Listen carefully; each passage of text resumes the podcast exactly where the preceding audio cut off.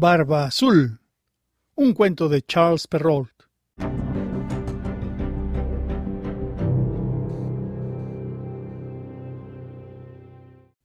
Había una vez un hombre muy rico que tenía varias casas en la ciudad y el campo, vajillas de oro y plata, muebles de hermosos brocados y carrozas doradas. Sin embargo, para su mala fortuna, tenía la barba azul, y eso le daba una apariencia tan fea y temible que provocaba que todas las mujeres huyeran de él. Una de sus vecinas, una distinguida dama, tenía dos hijas muy bellas, y el hombre le pidió una en matrimonio. Dejó que ella decidiera con cuál se casaría, pero ninguna quería aceptar, pues no se atrevían a casarse con un hombre que tuviera la barba azul. Además, las inquietaba que él hubiera tenido varias esposas antes y que no se supiera qué había sido de ellas. Para conocerlas mejor, Barba Azul las invitó con su madre, tres o cuatro de sus mejores amigas y algunos jóvenes a una de sus casas de campo, donde estuvieron ocho días. Allí hicieron varios paseos, salieron de caza y de pesca, organizaron fiestas, bailes y meriendas. Nadie dormía y se pasaban toda la noche contando historias. La pasaron tan bien que a la menor de las jóvenes le pareció que el hombre no tenía la barba tan azul y que era honesto, y una vez de regreso a la ciudad, celebraron la boda. Al cabo de un mes, Barbazul le dijo a su esposa que debía hacer un viaje a la provincia para arreglar un asunto importante, y que tardaría al menos seis semanas en volver. Le pidió que se divirtiera mucho durante su ausencia, que invitara a sus amigas, las llevara al campo y que procurara estar feliz. Aquí tienes, le dijo. Estas son las llaves de los dos grandes guardamuebles. Estas las de la vajilla de oro y de plata que utilizamos para las ocasiones especiales. Estas las de la caja fuerte donde guardo mi oro y mi plata. Estas otras son de los cofres donde guardo mis joyas. Esta la llave maestra que abre todos los cuartos. Y en cuanto a esta llavecita, es la del gabinete al fondo de la gran galería de abajo. Puedes abrir todas las puertas, andar por todas partes, pero te prohíbo entrar a este pequeño gabinete. Y te lo prohíbo de tal forma que si llegaras a abrir la puerta, verás de lo que soy capaz.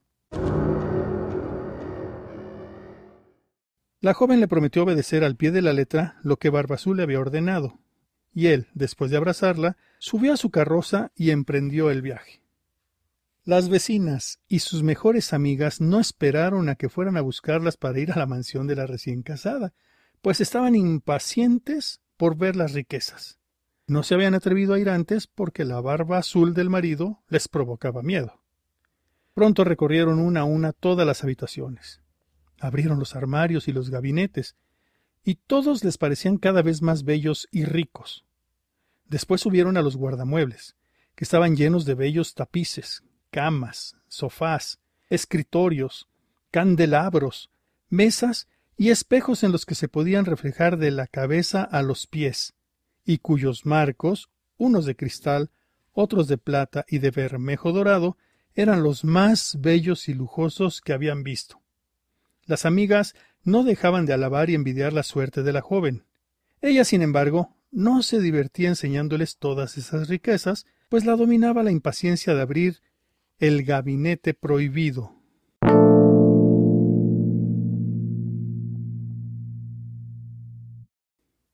Tanta era su curiosidad que no le importó dejar solas a sus amigas. Bajó por una pequeña escalera secreta con tanta prisa que dos o tres veces estuvo a punto de tropezar.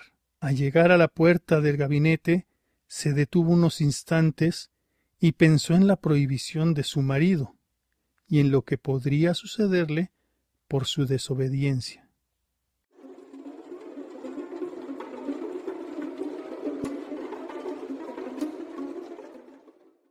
Sin embargo, la tentación era tan fuerte que no pudo resistirla.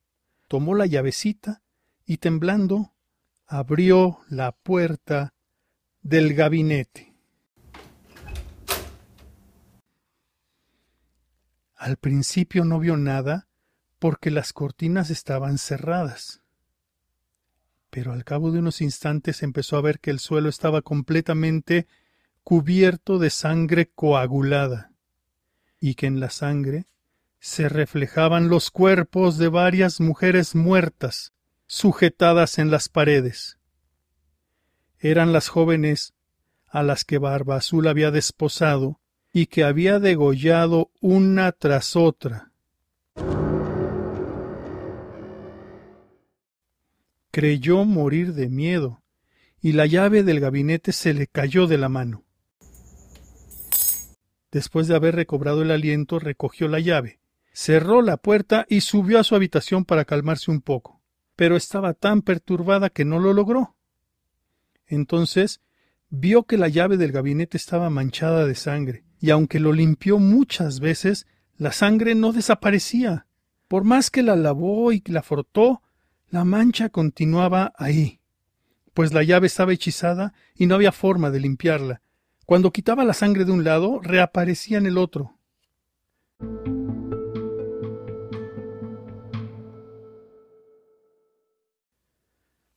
Barba Azul regresó de su viaje esa misma noche y dijo que en el camino había recibido cartas que le informaban que el asunto de su viaje acababa de solucionarse a su favor. Su mujer hizo todo lo que pudo por demostrarle que estaba encantada de que hubiera regresado. Al día siguiente, su marido le pidió las llaves. Ella se las dio con una mano tan temblorosa que él adivinó todo lo que había pasado. ¿Por qué la llave del gabinete no está con las demás? le preguntó. Se habrá quedado arriba, sobre mi mesa, le contestó ella. Pues dámela ahora mismo, dijo Barba Azul. Ella trató de retrasar el momento, pero al final tuvo que entregarle la llave. Al examinarla, Barba Azul le preguntó ¿Por qué la llave tiene sangre? No lo sé, respondió la mujer completamente pálida. ¿No lo sabes? repitió Barba Azul. Pues yo sí, porque entraste al gabinete. Muy bien, ahora regresarás a él y ocuparás tu lugar junto a las mujeres que viste.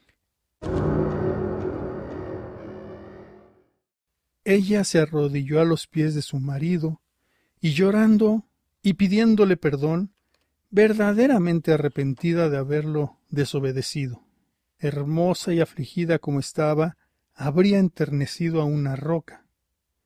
Pero Barba Azul tenía el corazón más duro que una piedra. Debes morir, le dijo, ahora mismo. Si debo morir, le respondió mirándolo con los ojos llorosos, dame un poco de tiempo para rogar por mi alma. Te doy un cuarto de hora, respondió Barba Azul. Ni un minuto más. En cuanto estuvo sola, la joven llamó a su hermana y le dijo Ana, te lo ruego, sube a lo más alto de la torre para ver si ya vienen mis hermanos. Prometieron que hoy vendrían. Si los ves, hazle una seña para que se den prisa. Ana subió a lo alto de la torre y la joven afligida le gritaba Ana, ¿Vienen ya?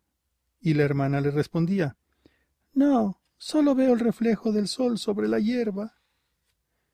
Entre tanto, Barbazul con su enorme cuchillo en la mano le gritaba con dureza a su mujer Baja ahora o iré por ti. Un momento más, por favor, le respondía, y enseguida volvía a preguntar Ana, ¿vienen ya? Y la hermana le respondía No, Solo veo el reflejo del sol sobre la hierba. ¡Baja ya! gritaba Barba Azul. ¡O subiré yo! Ya voy, respondía ella y volvía a preguntar a su hermana. Ana, ¿no ves venir a nadie?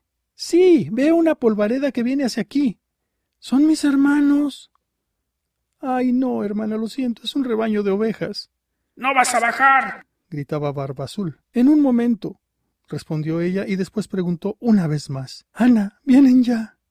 Sí, veo dos caballeros que vienen hasta acá, pero aún están muy lejos. Gracias a Dios, son mis hermanos, exclamó. Estoy haciéndoles todas las señas que puedo para que se den prisa. Barba Azul gritó tan fuerte que toda la casa tembló. La pobre mujer bajó y se tiró a sus pies, llorosa y despeinada. No sirve de nada que llores, le dijo Barba Azul. Debes morir. Entonces la tomó del pelo con una mano y con la otra levantó el cuchillo, dispuesto a cortarle la cabeza. Ella volteó hacia él, lo vio con ojos suplicantes y le rogó que le diera un momento más de vida. No. le dijo. Barba Azul levantó el cuchillo y en ese momento llamaron tan fuerte a la puerta que Barba Azul se detuvo bruscamente. Entraron dos caballeros que espada en mano corrieron hacia Barba Azul, quien reconoció a los hermanos de su esposa.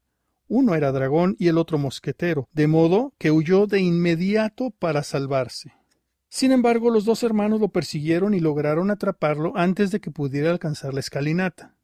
Lo atravesaron con sus espadas y Barbazul cayó muerto. Mientras tanto, la joven estaba casi tan muerta como su marido y sin fuerzas para levantarse y abrazar a sus hermanos.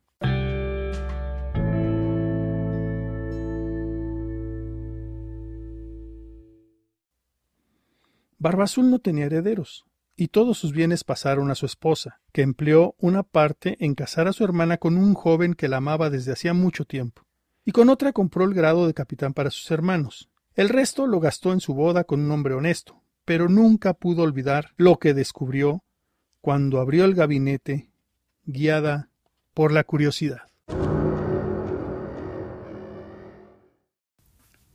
Este podcast es una producción independiente sin fines de lucro que busca atraer personas a la lectura de cuentos que bajo nuestra consideración todos debemos conocer.